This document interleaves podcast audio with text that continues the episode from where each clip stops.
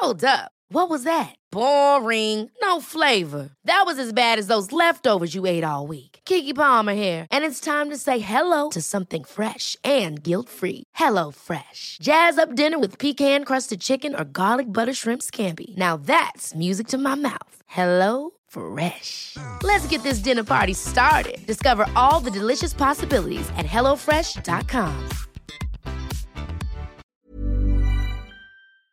Se van acercando las vacaciones y si tienes un bebé en casa, seguro que te preocupa cómo organizar sus comidas durante los viajes, los días de playa o las salidas a la montaña. Una opción cómoda y muy socorrida son los potitos de Nutriben, porque saben cuánto te preocupa dar a tu bebé tarritos nutritivos y con todas las garantías. Los potitos se preparan aquí en España con los mejores ingredientes, como frutas, verduras, carnes o pescados, y solo emplean aceite de oliva virgen extra. Esos ingredientes tal cual se trituran, cocinan y se envasan al vacío para su correcta conservación. Y ya sabes que igual de importantes son los ingredientes que lleva un alimento como los que no lleva. Los potitos de Nutriben son tarritos que no contienen sal, azúcares añadidos, almidón, colorantes, conservantes, gluten o aceite de palma. Recuerda que los únicos potitos son de Nutriben. Gracias a Nutriben y a su marca Potitos por apoyar los buenos contenidos en este podcast.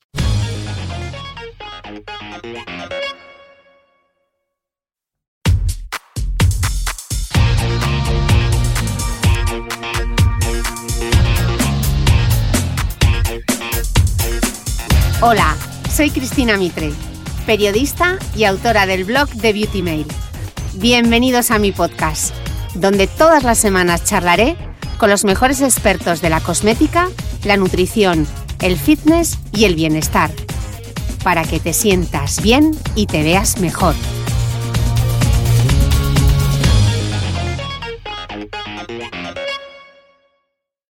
Bienvenidos todos a un nuevo episodio del podcast. Hoy tengo conmigo a Estefanía Fernández, más conocida en redes sociales como Estefi Activa.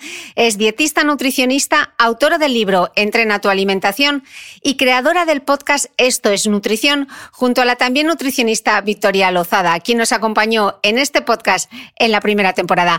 Estefi, bienvenida al podcast. Muchísimas gracias, Cristina. Estoy muy emocionada por este episodio. Estoy segura que va a estar bien nutritivo. bueno, ya sabías que tú y yo teníamos una conversación eh, pendiente desde hacía mucho tiempo, así que aquí cumpliendo mi promesa de, charlar contigo. Eh, Estefi titulaba este podcast Nutrición sin, sin obsesiones. Entonces yo creo que la primera pregunta sería un poco que nos aclarases cuáles son esas señales que nos indican que tenemos una relación quizá poco sana con la comida. Sí, yo creo que eh, siempre le comento a mis pacientes en consulta que, bueno, ya también dependiendo de cada historial de cada persona, cada experiencia vivida, pudieron todo esto pudo llevar a que tuviéramos una relación o podemos tener una relación tormentosa con la comida. Entonces yo creo que una de las primeras señales es tanto sentimientos de culpabilidad o prejuicio cada vez que tomo alguna decisión en torno a la alimentación. Esta es una de las primeras señales. Luego, la segunda señal o otra señal sería etiquetar los alimentos como buenos o malos o este adelgaza, este engorda y tener un lenguaje sobre todo obsesivo con la alimentación constante restricciones, constante obsesiones, frustración, como dije anteriormente, sentimientos de culpabilidad, que luego lleva a atracones y ansiedades muy frecuentes. Está pensando todo el tiempo en la comida y se está preocupando todo el tiempo por qué come, cómo come, le da miedo qué comer Además de esto, mm, ve los fines de semana como un momento en el que realmente sí está disfrutando de la comida, mientras que los días de semana son como para sobrevivir realmente. Y luego, además de esto, ya no solo que tenemos todo esto, todos estos pensamientos que realmente son negativos en torno a la comida, sino que además sigo de dieta en dieta y siempre estoy buscando una dieta mm, de moda o una dieta milagrosa y luego ya yo creo que una de las que me da más risa, una de las señales me da risa, pero me parece súper curioso, es que hay inclusive personas que se sienten moralmente superior cuando comen una ensalada los fines de semana porque esto pues al final lo cataloga o tiene este lenguaje hacia alimentación de que esta comida si es saludable y todo lo demás no lo es. ¿Qué sería entonces una, qué definiría como una buena nutrición? Complicado.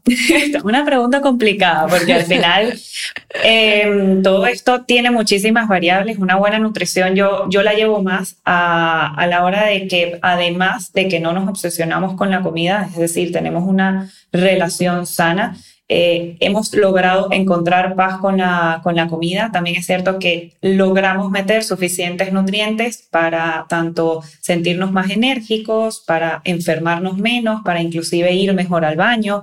Mm, muchísimas, muchísimas sensaciones positivas, hasta por ejemplo para las personas activas, pues mejorar el rendimiento o inclusive rendir mejor. Entonces, yo creo que la buena nutrición es muy amplia, es muy amplia pero bueno, mm, en resumen, en resumidas cuentas, yo creo que sobre todo es las sensaciones positivas que te puede dar. Eh, Estefi, escribes en tu libro Entrena tu alimentación. Bueno, te preguntas, y yo también me lo pregunto, dices, ¿cómo es que el simple acto de comer y hacer ejercicio se ha convertido en algo tan complicado y que todo el mundo juzga? ¿Tú has encontrado ya la respuesta? Pues mira, yo te voy a ser honesta y esto es años y años de lectura tratando de encontrar la respuesta. Sí es cierto que durante estos dos años ha sido mucho de investigación, he hecho miles de cursos, etcétera, que, que están muy englobados en lo que es la alimentación más libre.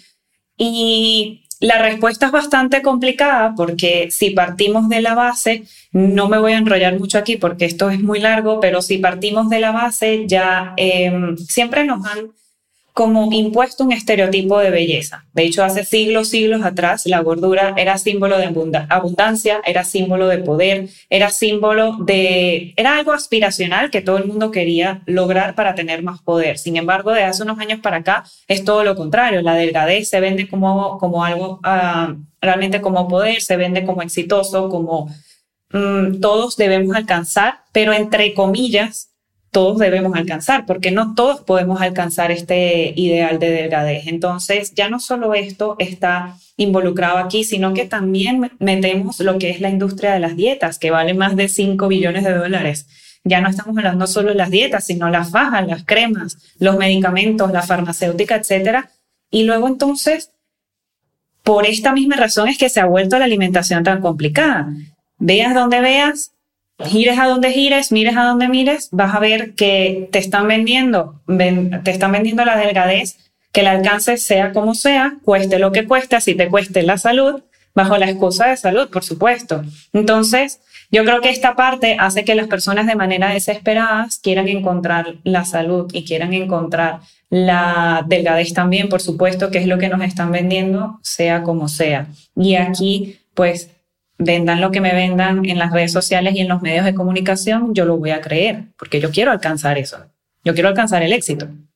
De hecho, estabas mencionando ahora Instagram. Instagram e Internet en general yo creo que son pozos sin fondo de, desinformación. ¿Cómo identificas tú o cómo podemos ayudar a, los escuchantes de este podcast a identificar la pseudociencia o esa información no fiable? ¿Qué preguntas debemos hacernos ante, ante ese contenido que pulula en las redes? Sí, yo siempre, siempre pido Em, en las redes sociales que sean críticos y muy escépticos, hasta conmigo, con la información que damos. Es decir, em, tanto ver señales, primero obviamente saber o al menos investigar si la persona está cualificada para dar este tipo de información, dependiendo del que estemos buscando. Pero ya quitando esto, me iría más al contenido también. Entonces, todas las recomendaciones son desde una postura muy radical, es decir, se vende como la verdad absoluta o te está diciendo que esta es la verdad absoluta y un tipo de dieta como alimentación como solución y verdad absoluta y nada más que eso.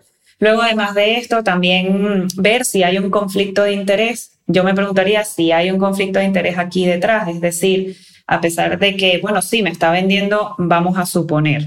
Un ejemplo, la dieta cetogénica, pero detrás de esto también me vende un conjunto de suplementos y yo veo que esta persona realmente es la dueña de esta industria de suplementos o de esta marca de suplementos que además vende la dieta cetogénica. Esto es algo por lo que hay que pensar un poquito más allá y decir, bueno, capaz se trata de conflicto de interés y ya está.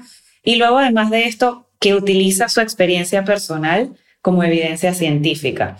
Esto es un punto muy importante porque si esto se ve muchísimo en redes sociales de yo lo logré, yo lo logré, tú puedes. Yo lo hice, a mí me fue, a mí me fue bien, tú lo puedes lograr. Luego, además de esto, vende miles de promesas y resultados rápidos. Esto ya es una alerta y una bandera roja muy grande. El enfoque obsesivo de alimentos o nutrientes en específico, como que te venden promesas maravillosas, el agua con limón, por ejemplo. Y luego, restricciones severas, dietas que sirven para todo el mundo, sabiendo que somos seres muy complejos y que mm, es complicado que una sola dieta sirva para todo el mundo. Y bueno, ya duda alguna el lenguaje extremista que, que yo diría que también es una alerta roja. Pero Steffi, es que muchas veces parece que esas afirmaciones que leemos en, en redes, todo el mundo saca papers, estudios científicos, eh, esto ha sido demostrado científicamente. Entonces, ¿qué es que? ¿Quién miente? ¿Miente la ciencia? ¿La ciencia miente? A ver, es que la ciencia al final es súper compleja. O sea, que yo decir está comprobado científicamente mm, ya me hace dudar. Porque realmente si leemos casi todos los estudios, todos los estudios en, concluyen y todo el científico concluye que hemos obtenido estos resultados. Sin embargo, necesitamos más investigación. Casi todos los estudios concluyen con esa, con, con esa frase. Sin embargo, podemos también ver estudios para todo. Mm, tú quieres encontrar que el agua es mala, yo te aseguro que hay un estudio que te puede demostrar que el agua es mala. Sin embargo, son estudios de baja calidad, de pobre diseño, de una muestra muy pequeña, que son de a corto plazo, hay conflictos de intereses también detrás. Entonces, al final, para, para realmente creer en un estudio, mm, primero hay que ver un conjunto de estudios y también tomar en cuenta la experiencia y, la vivencia y el contexto de cada persona. Sin embargo, si ya nos vamos por la ciencia,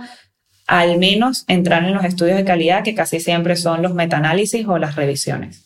Y luego, además, en vuestro en el caso de los nutricionistas también está lo que tú comentas en el libro, ¿no? La práctica clínica. O sea, tú puedes tener el estudio, pero al final un nutricionista, eh, eso puede ser en un laboratorio o con un grupo de control o con lo que sea, pero claro, el nutricionista se encuentra a la persona real sentada delante con, con todos sus problemas, ¿no? Efectivamente, no es lo mismo que yo tenga controlada a esta persona y le tengo, por ejemplo, un entrenador, le mandé el plan de alimentación, casi lo tengo súper, súper estudiado pero otra cosa muy diferente es que yo claramente, pues a nivel de experiencia, yo no sé el contexto de toda esta persona y yo no le puedo mandar lo mismo que dice la ciencia. Entonces, al final esto casi siempre los pacientes, lamentándolo mucho, y voy a decirlo aquí, eh, a veces son ratones de laboratorio porque estamos nosotros entre lo que aprendimos y luego intentando ver qué es lo que les funciona a ellos porque como veremos luego eh, hay una escala de grises muy grande y no todo es blanco y negro, pero eso me la reservo para más adelante. Estabas adelantándome una cosa de mitos que yo te quería preguntar el agua con limón, que ya se lo contado a mi madre, pero lo vamos a desmentir todo.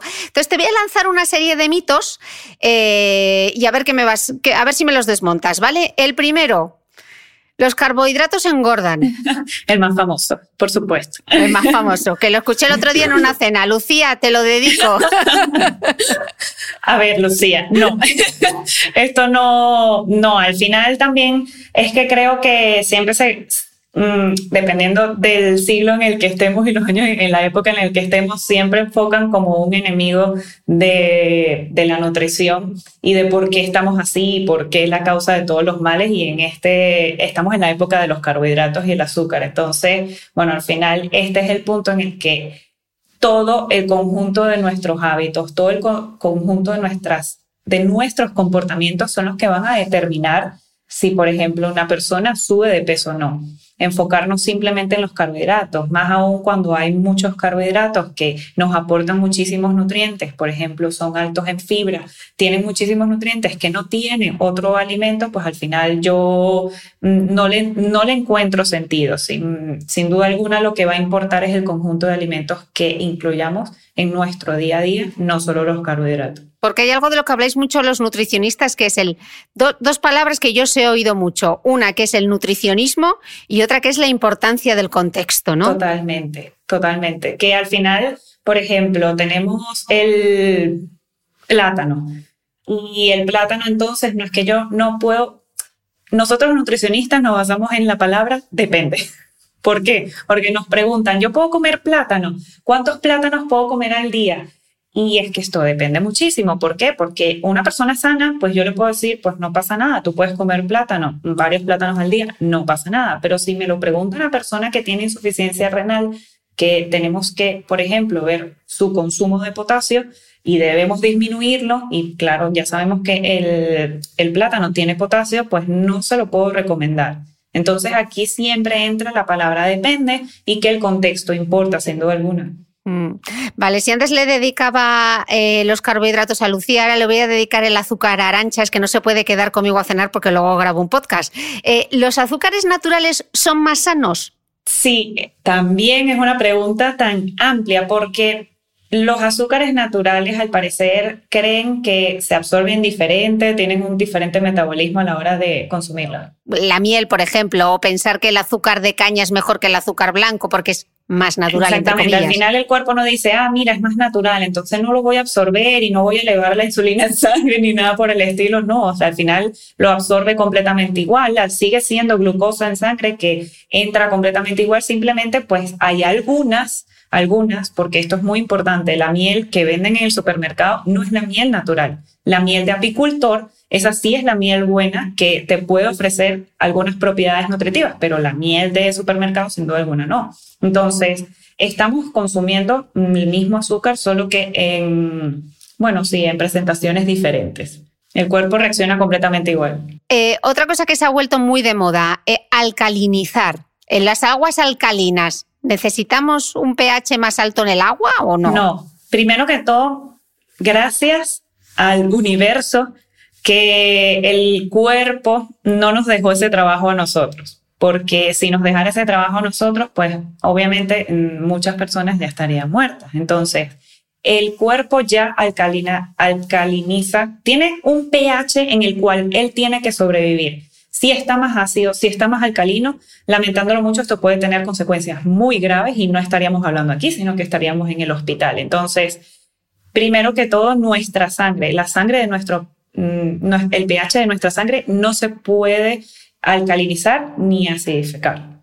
Ya empezando por ahí con ningún tipo de alimento. Entonces ya ya irnos por la parte que los alimentos pueden alcalinizar nuestra sangre, esto es completamente eh, falso y además que tenemos en los riñones, tenemos eh, los pulmones que hacen ya este trabajo también. Entonces, juegan un, un papel muy importante en mantener nuestros niveles de pH. Seguro que tú como yo has oído muchas veces a alguien decir, yo es que me hincho o es que me sienta mal el tomate, me voy a hacer una prueba de intolerancia porque igual soy intolerante. ¿Qué opinas de las pruebas de intolerancia? Que hay que tener mucho cuidado en estas pruebas. O sea, la validez que tienen estas pruebas mm, son inexistentes. Todas las, eh, las instituciones más importantes del mundo de alergia e intolerancia no aprueban ningún tipo de estas, ninguna de estas pruebas las aprueban, no están validadas. Entonces, además de esto, yo honestamente siempre, siempre sugiero que el testeo, a ver, claramente las las pruebas de intolerancia a la fructosa e inclusive del gluten, estas sí son, son válidas. Sin embargo, las otras en donde la que acabas de comentar, por ejemplo, bueno, es que me sienta mal todo, voy a hacerme una prueba de intolerancia que me cuesta alrededor de 500 euros, las cuales me va a salir que soy intolerante a básicamente todo, porque dependiendo del consumo que yo haya tenido ese alimento, me va a salir probablemente que soy alérgica o que soy intolerante. Entonces yo honestamente no, no recomiendo para nada estas pruebas. Eh, lo estabas hablando antes, el famoso, no, me levanto y en ayunas me tomo un poquito de agua caliente con limón o después de las comidas porque es digestivo. ¿Funciona eso del agua con limón? No. Y también es una de las cosas que no entiendo por qué están tan de moda si no hay ningún tipo de evidencia científica. Es la que menos me explico porque realmente cuando mm, investigas, no encuentras ningún tipo de evidencia. Encuentras que sí, que el limón eh, tiene vitamina C claramente y tiene em, muy buenas propiedades. Sin embargo, el agua con limón no que es completamente diferente. Y además tendríamos que consumir muchísimas cantidades de limón para que realmente estas propiedades sean las que, las que nos venden, se mm, hagan algún tipo de, de función en nuestro cuerpo. Entonces, no. Y yo creo Y una de las cosas que me comentaba, porque esto me enteré, fue a lo largo de, de los años con las redes sociales, mm, desmistificando la parte del agua con limón, que muchos dentistas me dijeron y que hay que tener muchísimo cuidado en ingerirlo en ayuno de manera muy frecuente porque puede afectar el esmalte dental. Hay otra que yo veo muchísimo y además aquí en Dubai me dan los siete males cuando veo a la gente corriendo con, envuelta en plásticos, literal, o con sudaderas. ¿La grasa se quema sudando, Estefi? No, no, este, este mito sí, yo creo que espero que a la gente cada vez le quede más claro. De hecho, lo que estamos haciendo es deshidratarnos. Yo sigo viendo fajas, ¿eh? Yo sigo viendo fajas en los gimnasios. Qué locura. yo, yo es que ya no, no voy a los gimnasios, pero bueno, quitando eso, em, lo que hacemos es deshidratarnos. Básicamente, lo que es el sudor es una función que, del cuerpo para regular nuestra temperatura. Y si obviamente estamos tapando los poros con una faja, lo que va a hacer es encontrar otros poros para sudar más, porque está tratando de, de regular esta temperatura corporal y tiene que sudar sí o sí. Va a encontrar alguna manera sudar, pero el sudor no tiene nada que ver con la grasa corporal. Mm, y las dietas detox, que seguro el detox seguro que te que te preguntan mucho también. Sí, el detox más de lo mismo, es decir, es lo mismo que alcalinizar tu sangre. No hay alimentos que realmente desintoxiquen nuestra sangre, eh, desintoxiquen nuestro cuerpo, porque realmente para esto también existen otros órganos, eh, por ejemplo, como el hígado, que también cumplen y el riñón que cumplen estas funciones de desintoxicación. Entonces, no necesitamos, a ver, una cosa es decir que claramente necesitamos frutas, verduras, etcétera, para que realmente nuestra sangre y todo nuestro cuerpo, pues realmente se encuentre mejor. Pero otra cosa es decir que los alimentos tienen propiedades desintoxicantes, que esto no es cierto. Escribes en el libro como una especie de promesa, dices, una vida saludable con menos miedo, menos obsesión, seremos más felices y sin tonterías. Me encanta, pero ¿por dónde empezamos? Porque no lo veo que mucha gente lo ponga en la práctica. Sí, yo creo que casi siempre vendo el añadir. Es decir, en vez de pensar que tenemos que quitar, que tenemos que eliminar, me tengo que quitar, qué horrible, la vida va a ser demasiado triste cuando me quiten todos estos alimentos, yo creo que deberíamos empezar con la palabra añadir. Tengo que añadir más nutrientes en mi día a día, es decir, tengo que añadir más productos frescos o más productos con la menor cantidad de ingredientes posibles en mi día a día, frutas, verduras, frutos secos, legumbres, carnes magras, etcétera. Eh, tengo que añadir más movimiento, tengo que añadir eh, mejores herramientas para gestionar mi estrés o gestionar mis emociones, tengo que añadir horas de descanso, tengo que añadir horas de autocuidado. Claramente todo esto es súper complicado hacerlo a la misma vez, pero poco a poco, en pensar en añadir. Pero mm, me gusta esta filosofía del sumar y no del restar. Esta me, esta me la apunto. Estefi, hablas de la dieta del bienestar. ¿Qué es esto de la dieta del bienestar? ¿En qué se basa? Bueno, ya aquí primero diciendo, eh, yo sé que eso sale en mi libro, para serte completamente honesta, a mí me gusta ser muy transparente. Y la dieta del bienestar fue algo que hablé mucho con la, eh, eh, la editorial y me dijeron, mira, es que esto se entiende más, pon la dieta del bienestar. Y yo que sí, no, simplemente porque tiene la palabra dieta, eh, a mí ya me resuena, pero bueno.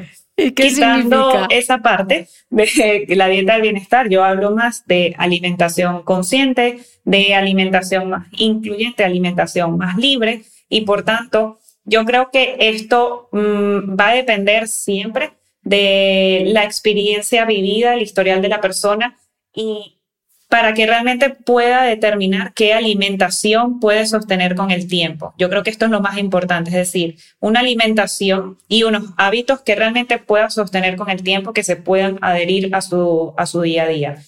También creo fielmente que una alimentación, inclusive unos comportamientos saludables, siempre sean para poder alcanzar un bienestar físico y un bienestar mental, son igual de importantes. Esto es lo que va a marcar la diferencia, o sea, que no sea simplemente una alimentación que me, da, me va a dar solo bienestar físico, no, también me va a dar bienestar mental.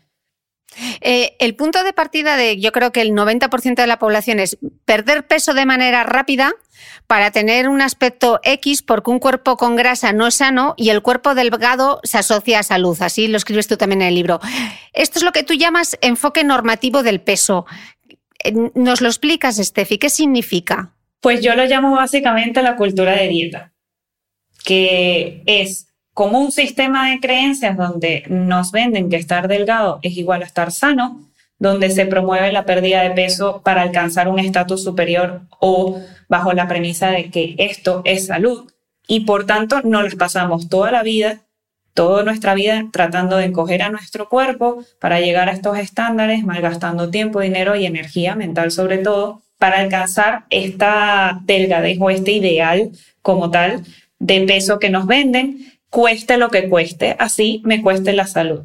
Entonces, yo creo que basar la salud en el peso corporal, lo malo de todo esto es que nos distrae de conductas realmente que sí promueven la salud, es decir, nos distrae de las conductas como, por ejemplo, lo, lo que es una buena relación con la comida, nos distrae de sentirnos más felices eh, en general en cuanto a mayor energía, mejor descanso, estoy sintiéndome mejor a la hora de rendir en el ejercicio, etc. Entonces, Aquí yo creo que lo más importante es que enfocarnos solo en pérdida de peso no es sostenible con el tiempo y esto ya está muy e, evidenciado, muy evidenciado. ¿Por qué? Porque al final aquí bajo todo, detrás de todo esto existe mucho estigma y mucha discriminación y todo esto causa mucha, mucho estrés crónico, mucha frustración, mucha obsesión de querer lograr ese peso corporal y a pesar de todo lo que estoy haciendo, si no lo logro a lo largo de la vida, pues al final nunca voy a alcanzar esta salud que realmente es la salud que me están diciendo que debería alcanzar, pero con ciclos de dietas interminables no la alcanzo. One size fits all seemed like a good idea for clothes. Nice dress. Uh, it's a it's a t-shirt. Until you tried it on. Same goes for your healthcare. That's why United Healthcare offers a variety of flexible, budget friendly coverage for medical, vision, dental, and more. So, whether you're between jobs, coming off a parent's plan, or even missed open enrollment, you can find the plan that fits you best. Find out more about United Healthcare coverage at uh1.com. That's uh1.com. Ever catch yourself eating the same flavorless dinner three days in a row? Dreaming of something better? Well, HelloFresh is your guilt free dream come true, baby. It's me, Kiki Palmer. Let's wake up those taste buds with hot, juicy pecan crusted chicken or garlic butter shrimp scampi. Mm. Hello Fresh. Stop dreaming of all the delicious possibilities and dig in at HelloFresh.com. Let's get this dinner party started.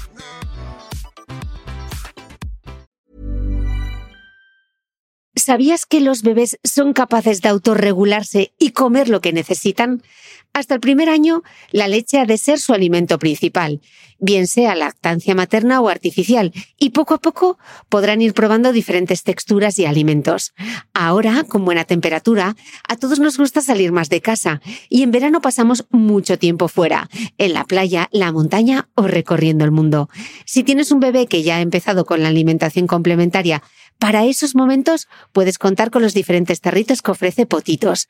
Hay recetas para bebés desde 4 y 6 meses y solo llevan ingredientes como frutas, verduras, carnes o pescados que se trituran y se envasan tal cual. Los potitos de Nutrivel son tarritos seguros, fáciles de conservar y transportar, ya que no necesitan refrigeración, tan solo mantenerse en un lugar fresco. Se calientan en microondas o al baño María, sin conservantes ni azúcares añadidos. Gracias a Nutriben y a su marca Potitos por ser nuestro mecenas del mes.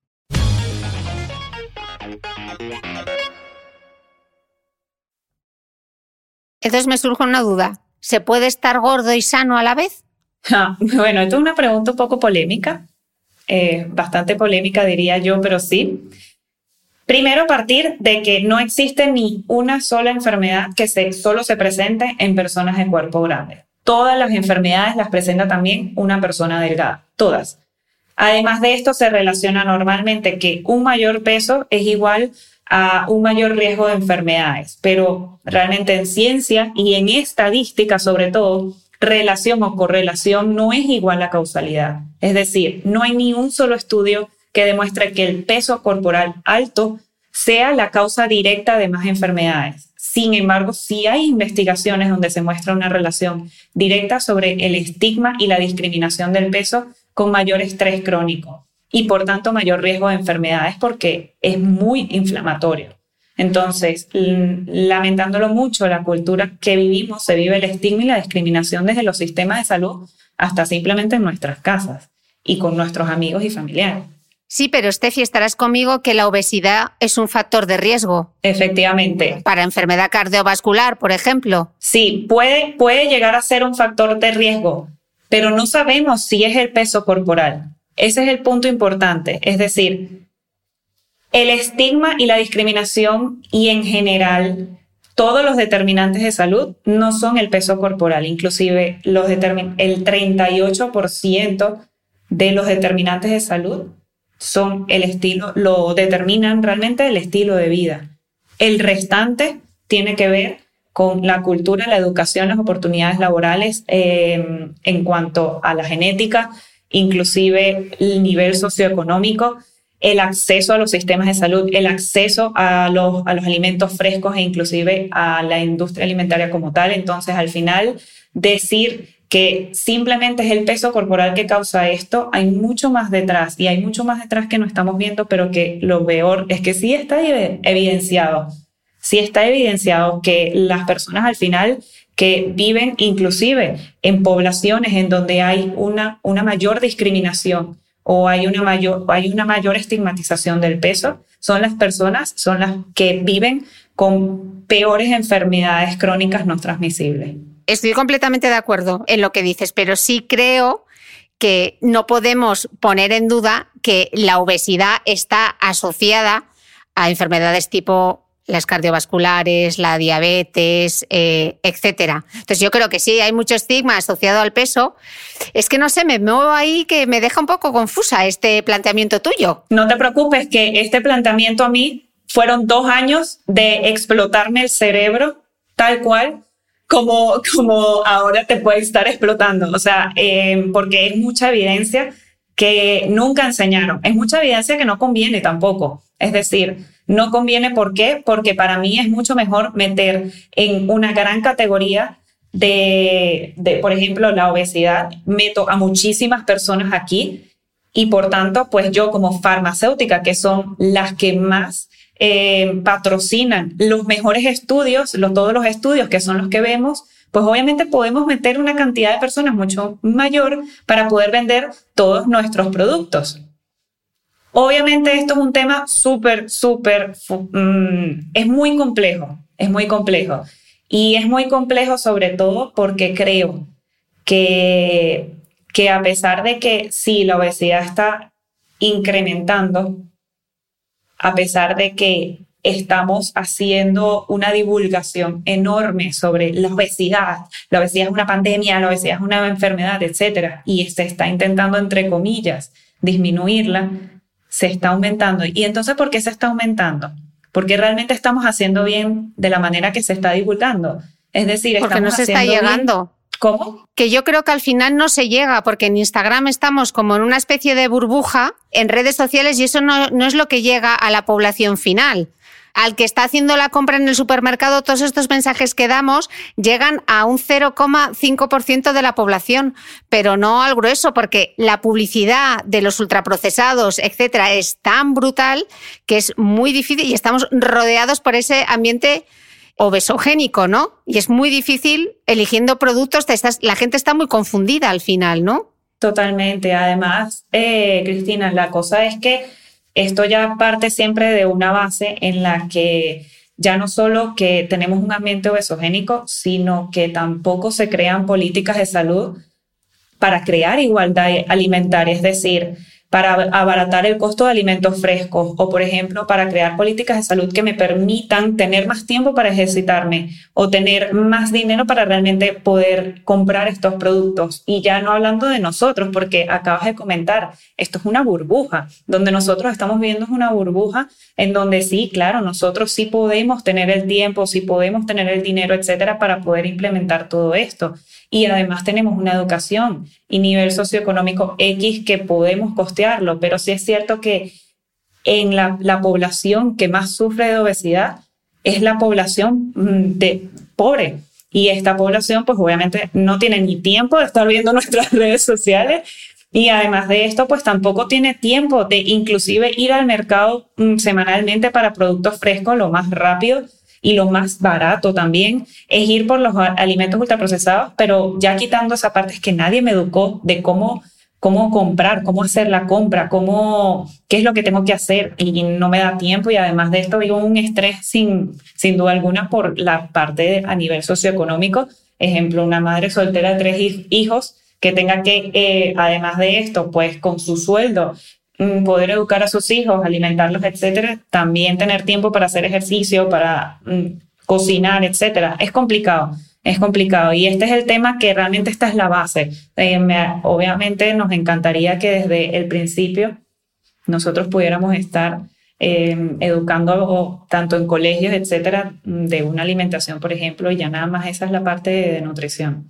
Pero es complicado. Hablas también mucho en tu libro y en tus redes sociales sobre el lenguaje dañino de las dietas. Sí, es un, o sea, el lenguaje básicamente yo creo que le quitamos la importancia, al lenguaje que tenemos hacia los alimentos, le hemos restado importancia, porque puede generar desde sentimientos de ansiedad, puede generar sentimientos de culpabilidad, sentimientos de frustración y, y como consecuencia llevar otras acciones, obviamente, compensando, eliminando la comida siguiente, compensando haciendo demasiado ejercicio el día siguiente o comiendo menos al día siguiente y al final esto no son comportamientos sanos. Esto no es igual a una relación sana con tu cuerpo y con la comida. Entonces, se, yo creo que el coste psicológico de etiquetar a una comida como, por ejemplo, como trampa, para luego sentirte mal por haberla comido, al final le quitas todo el disfrute de la comida y se torna muy una relación tormentosa. Entonces, Estefi, si la dieta perfecta no existe, ¿Cuál es la dieta más adecuada? Yo creo que la, alimentación más adecuada, como te comenté al principio, lejos de las obsesiones, una alimentación más intuitiva, donde realmente se puedan reconocer y honrar tanto nuestras señales de hambre y de saciedad, que podamos reconocer qué alimentos y combinaciones nos sacian más y nos vienen mejor, que realmente podamos incluir una variedad de nutrientes en nuestro día a día que realmente nos den esas sensaciones positivas, una alimentación que se adapte a nuestro estilo de vida y sobre todo que nos produzca satisfacción física y mental. Pero a mí la satisfacción igual me la producen unos donuts. ya. Y no unas acelgas. Efectivamente, pero eso, esa es la parte, mm, por así decirlo, interesante de todo esto.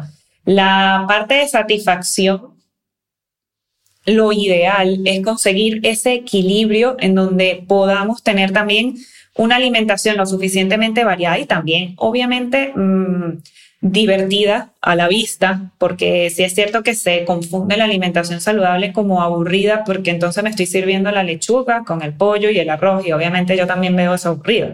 Pero si yo realmente me hago un plato en el que sea mm, bastante divertido a la vista y me guste, entonces que tenga diferentes combinaciones, que, que además de esto yo sé que esos alimentos me sacian y me satisfacen, pues obviamente el donut no siempre me va a parecer satisfactorio, yo no digo que no, pero también otras comidas me, lo, me parecen. Lo que pasa es que vivir en un, en un lenguaje de, de, esto es prohibido, esto es prohibido, esto es prohibido, automáticamente a nuestra mente, obviamente el donut le va a parecer mucho más divertido que Mm, una ensalada, por ejemplo, de muchos colores y muchas verduras.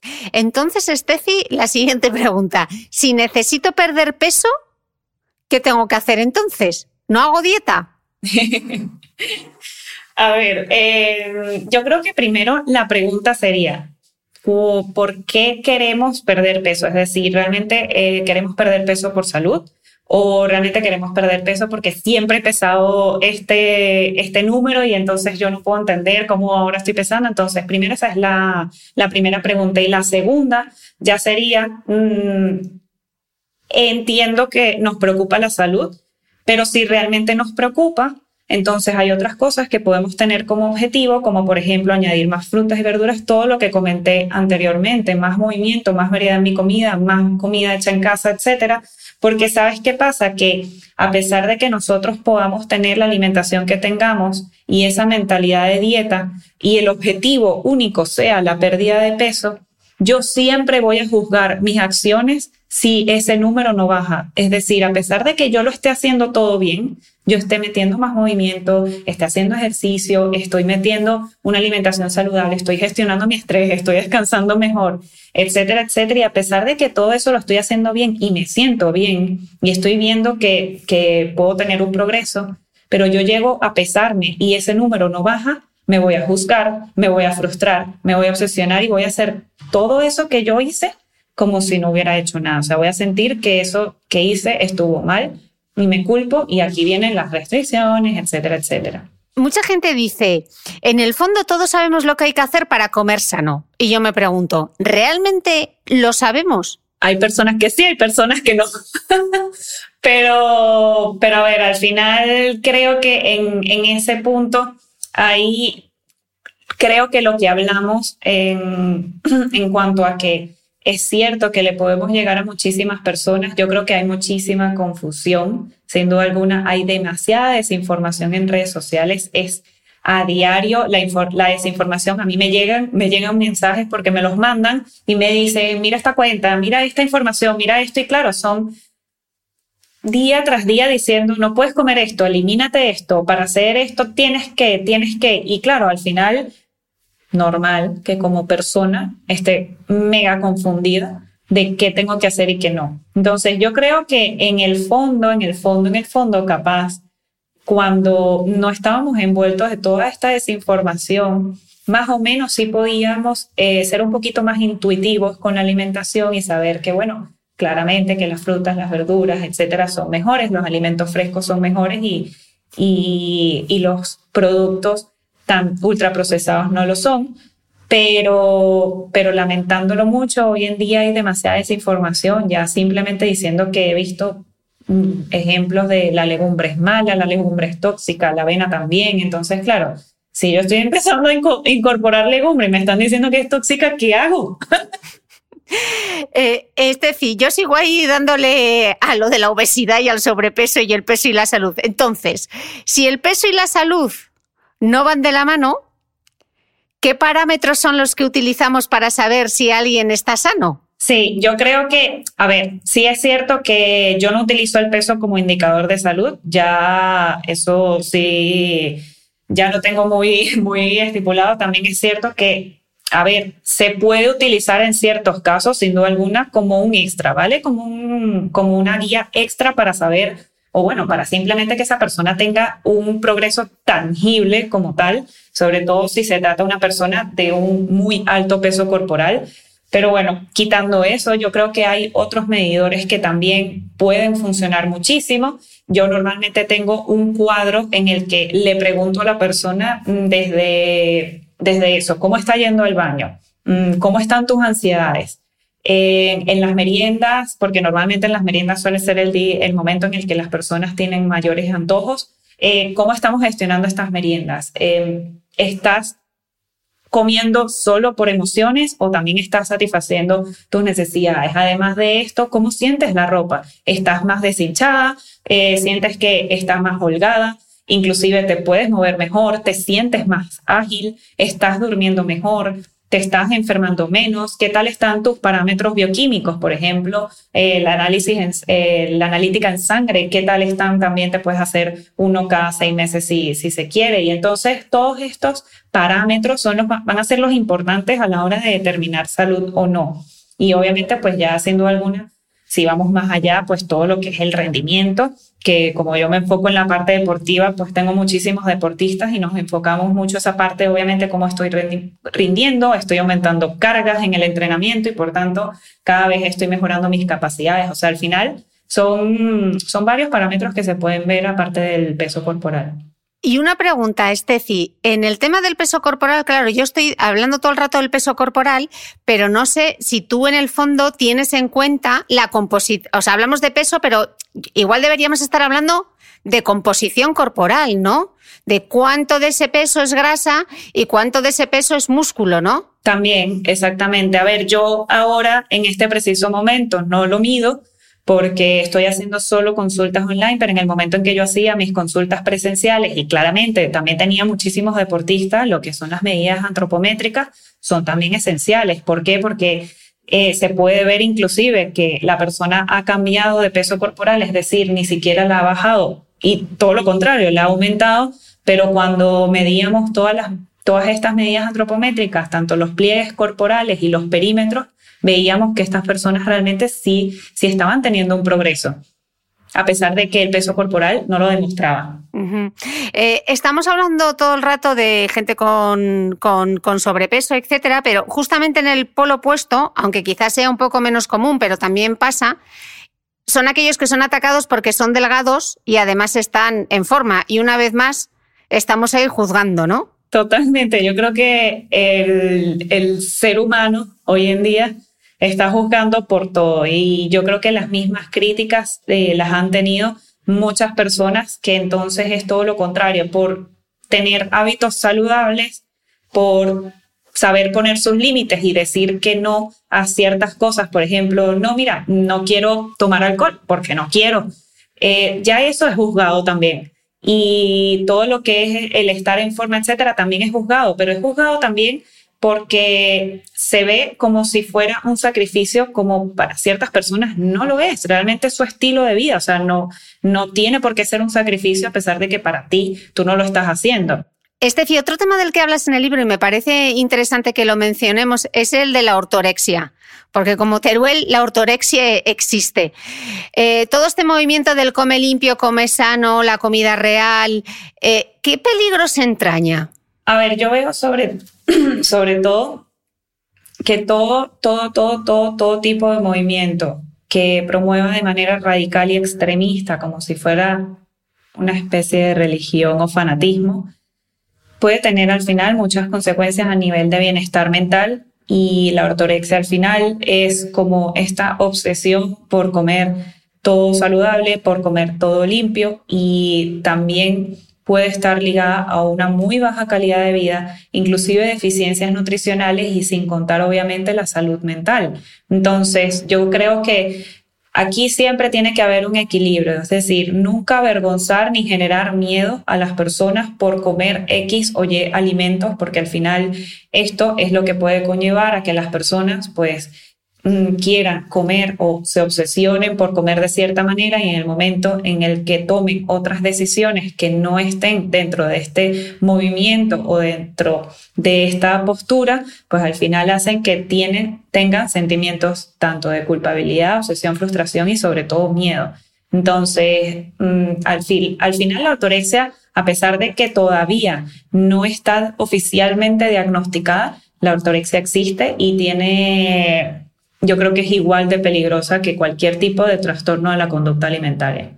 Estefi, ¿las redes sociales distorsionan la imagen corporal? ¿Qué dice realmente la ciencia sobre esto? O sea, tenemos sí, datos. Sabes que inclusive hay un dato que hay uno de los estudios, hay muchísimos estudios, a ver, que no, no se relaciona directamente, ¿vale? Pero sí es cierto que en muchísimas encuestas que se hicieron y en muchísimas eh, em, investigaciones que se hicieron, había uno, por ejemplo, que habían 10.500 niñas de países eh, diferentes que demostraron que su ansiedad por la apariencia había, habían sido mm, aumentadas sobre todo por las redes sociales y por los medios de comunicación. Además de esto, mm, también se ha visto en, muchísimas, en muchísimos estudios que puede llegar a ser una influencia a la hora de compararse con las personas, a la hora de verse ellos mismos y simplemente querer llegar a, ese estereotipo de, perfección, sobre todo que se vende en las redes sociales, que al final no vemos ni, ni el, diría yo, ni el 40% de la realidad. Entonces, em, sobre todo yo creo que en jóvenes y adolescentes son los que, lamentándolo mucho, esto puede perjudicar más. Pero al final todos están y todos estamos en Instagram, en Facebook y ahora en TikTok que arrasa, con los adolescentes. Eh, ¿Qué trucos o qué consejos darías para, para manejarlas respecto a la, sobre todo en, estas edades, ¿no? Que están construyendo su propio concepto sí. como personas. Bueno, la primera, la primera, la primera es que nunca se comparen como dije, al final hay que tener en cuenta que no vemos ni el 40% de la realidad de cada persona. yo creo que en el momento en el que esto suceda, o sea, en el momento en el que llegamos a la comparación, esta red social sin duda alguna no está haciendo nada bien en nosotros. Luego de esto, también recomiendo muchísimo que se haga un detox, es decir, eh, una vez cada dos meses o cada tres meses, deje como que veas a quienes están siguiendo y a aquellas personas que realmente son cuentas que te hacen sentir insegura, que te hacen sentir mal, que te hacen sentir culpable, etcétera, pues al final no vale la pena que las sigas. O sea, para eso no están. Las cuentas están para distraerte, para motivarte, para inspirarte inclusive, pero no para hacerte sentir mal.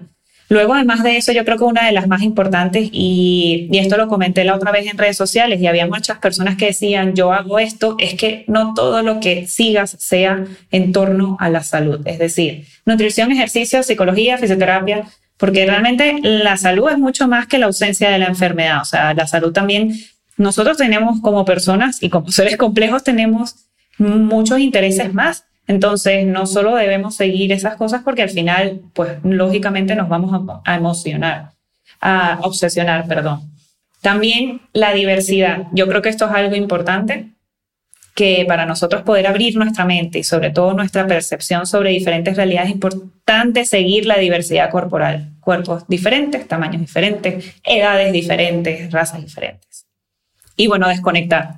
desconectar, yo esto lo aplico sin duda alguna los fines de semana. Yo nada de redes sociales porque si no, no puedo vivir así. Estefi, terminas tu libro con una carta abierta a los influencers, pero quizá eh, algunas de las cosas que indicas ahí es parte del trabajo que debemos hacer cada uno de, nosotros. Y hay una parte que me gusta mucho cuando dices, eh, muestra que además de reducir grasa corporal y definir masa muscular, también has logrado sentirte más energético, activo, enfermas menos, disfrutas de la comida, en fin, que has ganado muchos aspectos aparte del físico. Creo que el movimiento se demuestra andando y que cada uno de nosotros quizá también deberíamos hacer eso. Totalmente. Primero tener en cuenta que realmente nuestro físico no determina nuestro valor. O sea, yo siempre vendo como el nuestro cuerpo es como nuestra casita, pero todo lo de dentro es lo que realmente le da valor.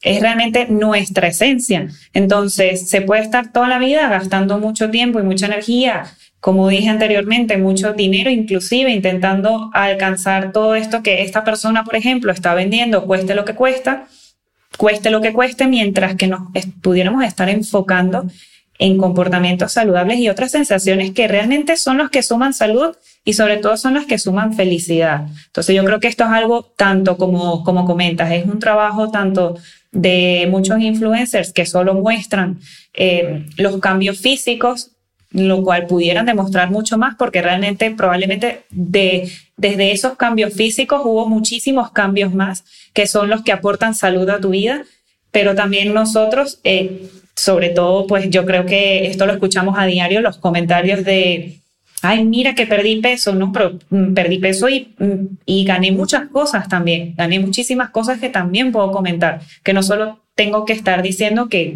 em, perdí o gané peso, etcétera, si, si es en el caso de las personas que quieren ganar masa muscular, se pueden decir otras cosas que realmente estoy casi segura que ganamos en, en ese proceso. Mm.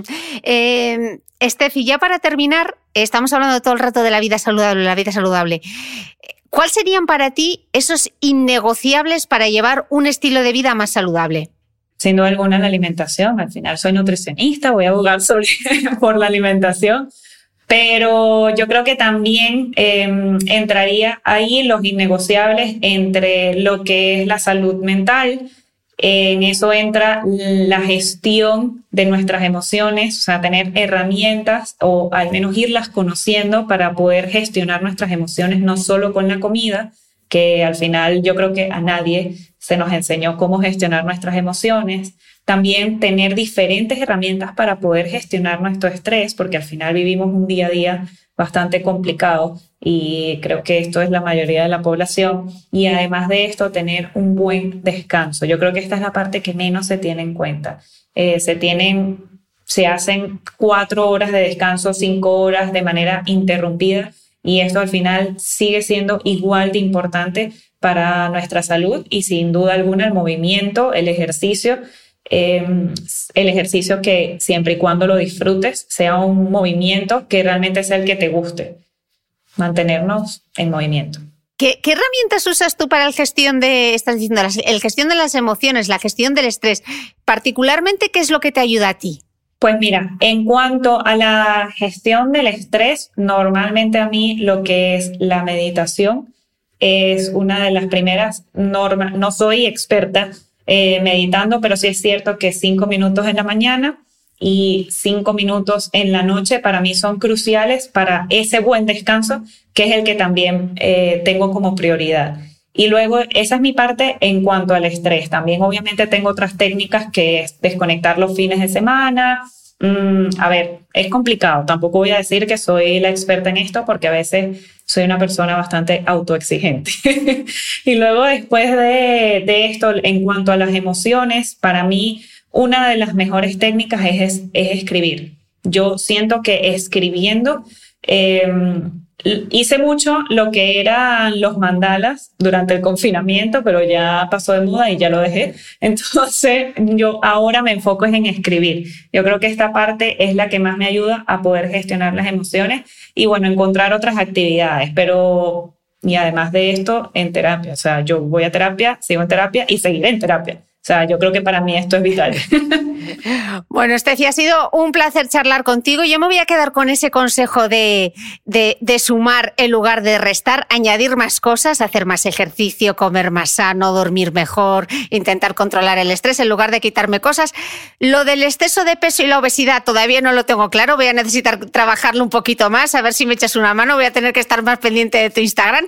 Pero bueno, para eso está este podcast, ¿no? Para enfrentarnos a pensamientos y ideas diferentes a las que tenemos y que nos pongamos a pensar, ¿no? Totalmente. Y no se preocupen que para mí, eh, educando, educándome en una escuela, que, bueno, en, nutrición, que claramente lo único que nos enseñan es, es lo de la obesidad, pues obviamente para mí también fue y sigue siendo una tortura mental.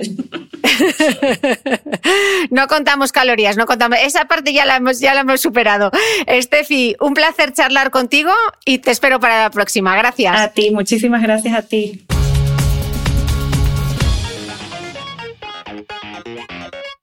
No olvides que todas las notas de este capítulo están en mi blog de beautymail.es. Además, si no quieres perderte ninguna entrevista, suscríbete al podcast de Cristina Mitre en tu reproductor de podcast habitual. Y un último favor, si me escuchas en Apple Podcast, regálame unas estrellas y déjame una reseña porque así ayudas a que este podcast siga creciendo. Muchas gracias y nos escuchamos de nuevo el próximo domingo.